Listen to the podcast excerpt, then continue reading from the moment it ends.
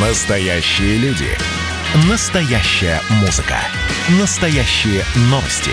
Радио «Комсомольская правда». Радио про настоящее. 97,2 FM. эм.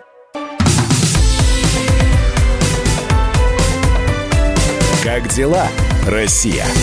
Ватсап-страна!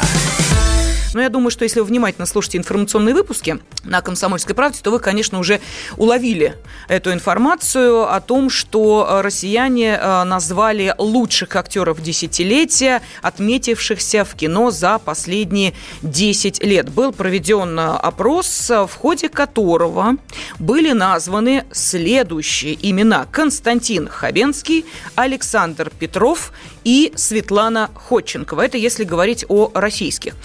Главными зарубежными звездами э, респонденты посчитали Леонардо Ди Каприо и Анджелину Джоли. Вот, собственно, э, те актеры, которые произвели наибольшее впечатление на отечественных зрителей. Так, ну нам пишут Безруков, э, Машков, Смоляков, Роберт Де Ниро. Вот Александр из Перми нас порадовал. А, так что, ну, э, что называется, список пошел. Так, ну, посмотрим, что же там в ходе опроса, собственно, в процентном соотношении. А, Ди Каприо за последние 10 лет снявшийся в таких картинах, как «Волк Солл-стрит», «Однажды в Голливуде», «Джанго освобожденный», заручился поддержкой 12% респондентов. От него отстал немножечко Джонни Депп, а, Еще меньшее количество поддержали а, Роберта Дауни-младшего, Брэда Питта и Джеки Чана. А, если говорить об актрисах, мы сейчас про мировой кинематограф говорим, то Анджелина Джоли, да, на первом месте. «Лазурный берег», озвучка «Кунг-фу Панды 2» и 3 и «Мелефисента». Значительно отстали от нее Джулия Робертс, Кристен Стюарт и Скарлетт Йоханссон. Но по российским актерам, понятно, первое место Константин Хабенский за время первых Собибор, географ Глобус пропил. Александр Петров, это, конечно, Т-34, это Стрельцов. Э, Безруков чуть отстал от Хабенского. Козловский, э, ну, примерно они идут вровень. Э, и, кстати, примечательно, что вот прекрасная половина человечества предпочла Хабенского, а мужчины отдали предпочтение Петрову. Не знаю. 13% поддержали Светлану Ходченкову. Далее идет Чулпан Хаматова, Екатерина Климова и Елизавета Боярская. Ну, вот такая э, расстановка. А, кстати, во время прошлогоднего опроса в ЦИОМа самыми популярными актерами были названы Хабенский и Петров. Так что мы видим, что тут э, предпочтения не изменились. Но это то, что касается э, российских актеров и зарубежных актеров. Э, вот такие предпочтения у россиян. А тем временем мы понимаем, да, что в кинотеатры ходят все меньше и меньше людей, несмотря на призывы, на а, рекламные ролики, мол, ходите в кино, смотрите, кинотеатры открыты и так далее. Но как-то люди немножечко от этого за пандемию отвыкли, и тут же это сказалось на онлайн кинопремьерах 2020 года. А, вышла и а, аналитическая заметка по этому поводу. Первую строчку среди самых популярных онлайн кинопремьер 2020 года, мы сейчас говорим про зарубежное кино, естественно, а, занял мюзикл Лин Мануэля Миранды «Гамильтон». На втором месте оказалась премьера сиквела Барата Саши Барана Коина. И третье место заняла экшн-комедия с Дэйвом Батистой «Мой шпион». Ну, вот такая онлайн онлайн-тройка а, лидеров.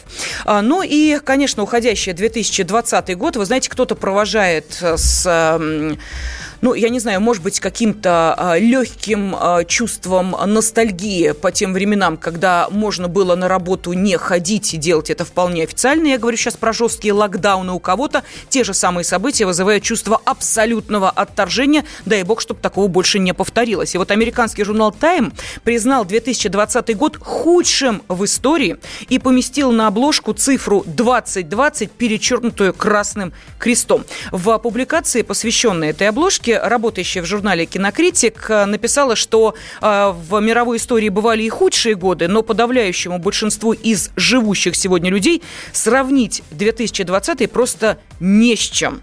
Ну, там такая большая интересная аналитика идет. Почему же, собственно, 2020 может быть худшим для вот современного поколения? А, ну, например, она пишет следующее. Вам должно быть больше 100 лет, чтобы помнить о разрушениях Первой мировой и пандемии гриппа 1918 года. Примерно 90 лет, чтобы иметь представление о лишениях, вызванных Великой депрессией, 80 лет, чтобы сохранить память о Второй мировой войне и ее ужасах. У всех остальных людей, по а, словам аналитика, просто не было подобных примеров, как 2020. Но и в нем есть, а, ну, скажем так, да, какие-то светлые моменты. Например, если мы говорим о э, пандемии, то понятно, что из каждого тупика обязательно должен найтись выход. Ну вот должен. Не может быть такого, чтобы все, стена и дальше никуда. И вот таким выходом, конечно, стала разработка вакцины, да не одной. Я напомню, что на данный момент в нашей стране зарегистрированы и проходят пострегистрационные клинические исследования две российских вакцины от COVID-19. Это «Спутник Ви», разработанный НИИ имени Гамалеи, и «Эпивак Корона» Новосибирского научного центра «Вектор». Вот еще одна вакцина, разработанная Институтом имени Чумакова, а, проводит а, вторую фазу клинических исследований, а, которая как раз должна завершиться в конце этого года. А вот мой коллега Василий Воронин пообщался с одним из разработчиков третьей вакцины от коронавируса. И подробности предлагает вам в этом сюжете. 32-летний уроженец Челябинской области Юрий Ивин стал одним из создателей третьей российской вакцины от COVID-19. Он руководит группой ферментации и культивирования в научном центре имени Чумакова в Москве. Молодой ученый отвечает за технологию выращивания клеток размножения. Чтобы получить вакцину, нужно наработать много живого вируса, а для этого нужно много клеток. Э, наша вакцина инактивированная. Для того, чтобы получить вакцину, нам нужно работать много вируса, живого коронавируса. Для того, чтобы его наработать, нужно вырастить много клеток. Культура клеток – это основа для размножения вируса. Затем, чтобы этот вирус использовался для производства вакцины. Биотехнологии есть апстрим и даунстрим. Апстрим – это все, что связано с культурами клеток, с производством вируса, а очистка этого вируса – это уже даунстрим процесс. Культивирование клеток представляет собой процесс выращивания материала в контролируемых условиях. Как пояснил Юрий Ивин, вирус для того, чтобы начать размножаться, должен попасть в живую клетку, а для коронавируса наиболее подходящая клетка – это клетка обезьяны. Эта культура э, уже хорошо охарактеризована, она разрешена для использования в производстве вакцин. Коронавирус, он заражает не всех животных, но вот обезьяны человек он заражает, поэтому могут быть использованы для того, чтобы размножать коронавирус. Какие-нибудь клетки мыши он не заражает.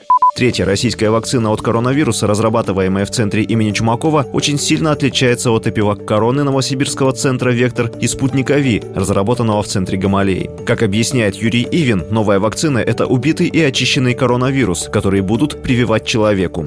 Центр Гамалеи разработал вакцину на основе вектора аденовирусного. То есть это один из частей коронавируса, именно белок спайк, так называемый белок короны вот самой, они встроили белок этого шипика в геном аденовирусов. И когда они вакцину свою вкалывают в человека, то этот вирус там начинает продуцировать свои белки, в том числе и белок короны. Таким образом, организм вырабатывает иммунитет на белок спайка. То есть э, у них антитела могут быть произведены, и вообще иммунный ответ может быть получен только на белок S. У нас же получается, что мы наращиваем вирус э, в культурах клеток, вначале его инактивируем, убиваем, он уже не живой, он не может никого заразить. Потом его очищаем, и, в общем-то, очищенный вирус – это и есть вакцина, грубо говоря. Так как мы используем цельную частицу, то организм вырабатывает иммунитет на все белки, которые есть э, в этом вирусе.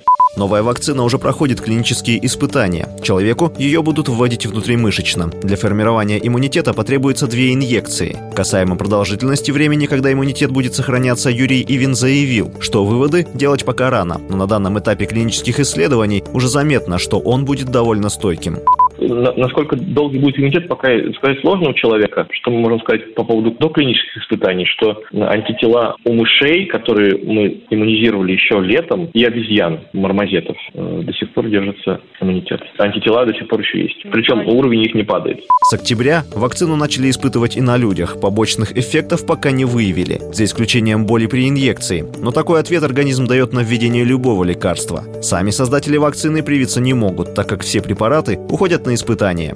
Пока неправильно так делать, потому что все должно быть испытано, во-первых. Во-вторых, ну, пока еще незаконно, потому что можно себя поставить втихую, но это мы, мы не ставили себе. Все препараты идут на вот именно испытания, чтобы там достатки вся вакцина должна быть. Но это, это не просто взять и заявиться, вот я хочу вот, в Москве, да, возьмите меня кольните. Это должна быть какая-то бумажная работа проведена, и организация этого всего, и она сделана была в Новосибирске, в Кирове и в Санкт-Петербурге. Но когда э, мы пройдем регистрационное удостоверение получим, то тогда да. Существует стандартная схема клинических испытаний. Сейчас во всем мире она упрощена. После подтверждения безопасности и эффективности вакцины на животных, испытания начали проводить на группе из 200 человек возрастом от 18 до 60 лет. Но это не значит, что вакцина будет иметь именно такие возрастные ограничения. Учитывая многолетний опыт применения инактивированных вакцин, ее можно будет вводить детям и пожилым людям. Василий Воронин, Комсомольская правда, Челябинск. Как дела, Россия? Ватсап-страна! страна